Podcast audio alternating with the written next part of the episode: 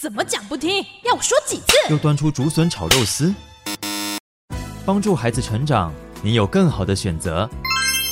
亲子教养 Easy Go，家庭关系不受挫。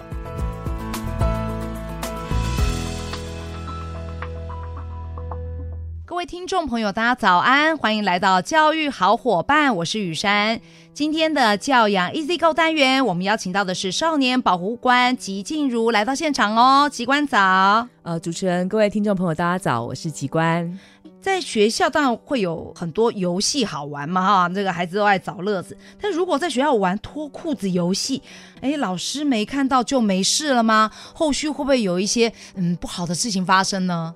呃，校园的性平事件呢、哦，最近这一两年来越来越多。嗯我听到很多校长告诉我说：“哇，我们怎么一下子暴增这么多？”嗯，后来听到别的校长讲说：“你不要客气，我这边也蛮多的。”嗯，其实到底是好事还是坏事？嗯，我们在不断宣导性平的部分过程当中，发现其实很多的学校的性平事件都来自于开玩笑。嗯，接下来它涉及都是性骚扰的部分。嗯，其实性侵害真的没有那么多。对，性骚扰部分的议题其实非常困难，特别是。发生事情的现场，老师通常不在，是，是，而且有的时候私底下的时候是大家不愿意出来讲的哦，嗯、连孩子都不竟然会帮你作证、嗯、哦，不要叫我，不要问我孩子，我伤害性很大，对，所以在调查的时候其实非常非常困难，而且他的那个所有的隐藏的意涵，就像刚才主人讲，嗯，我跟他在玩游戏啊，对哦，不小心游戏的时候去弄到，拖到你的裤子，嗯，这这怎么是性骚扰？嗯，那你不舒服你就讲啊，你还在笑，嗯。啊，当天也都没有讲，是啊，所以你你们怎么会这样子？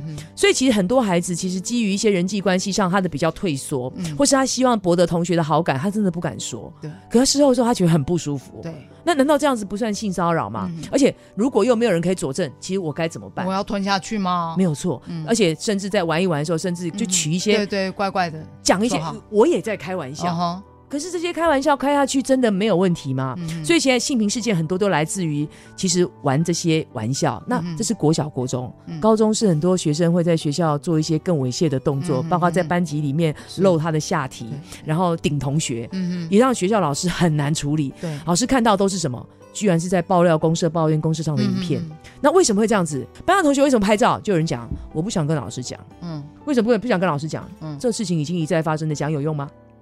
那你为什么拍照？嗯，我就要上传让大家来公审他。哦啊，最后来让学校其实很下不了台。是，是知道是从外而内。嗯哼，然后他们班上同学全知道。嗯哼，可是也不愿意有人，也没有人去跟学务处讲任何的话。是，所以其实现在的性平事件，其实它跟人际关系其实很多东西的界限很相关。嗯哼，我想要取得很好的人际关系，我想要跟大家玩在一起。对，可是当我遇到这些事情，他们借由玩笑来这边伤害我的时候，嗯、其实这会成立吗？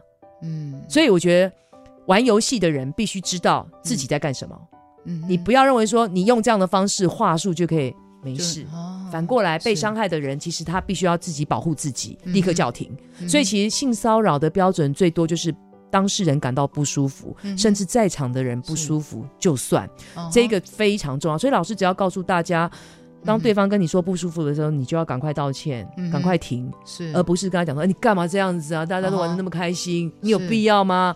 如果你继续用这样的方式去强制他、伤害他，其实这都是违法的。是，让去以为说用开玩笑的方式去操控的孩子会知道，我也不能这样做。甚至在现场上面有同学看到的时候，我也去制止他说，哎，你这样子，他他，你看他都都快哭了。嗯嗯，也能够让这种事情其实降低，然后也不要让孩子借由一些口语的话术去。开玩笑，认为说真的只是这样子而已，别人讲我都没怎样。嗯，然后你为什么这么小气？是，其实都是违法的部分，嗯、可以让其实马上叫停的时候就不会有后续。是，可是当我这件事情就让他放过以后，私底下越来越多，难怪学校的性平事件层出不穷。是是，是因为我看到的都是这样，他们后来没怎样、嗯、啊？怎么我这里就这样了？嗯哼，因为时间地点其实从头到尾都是错误的，是，只是不能让这事情其实一再发生。所以。这部分很重要，是等于说在前阶段，因为是性骚扰嘛，对，对不对？哈，那所以的话，大家在游戏之间真的要知道分际在哪里，对不对？然后呢，后阶段，因为他又取了一些奇怪的绰号，这有点叫做性霸凌了，没错。那如果说当事人在现场，他表现的是不舒服的状态，好，勇于拒绝，不要说，哎，你还在那笑，那其实这样并不是要呃让你的人际关系变好，其实你是要后续要付出代价的。是的，是。那今天非常谢谢吉官来现场跟大家做分享，我们下回空中再见，拜拜。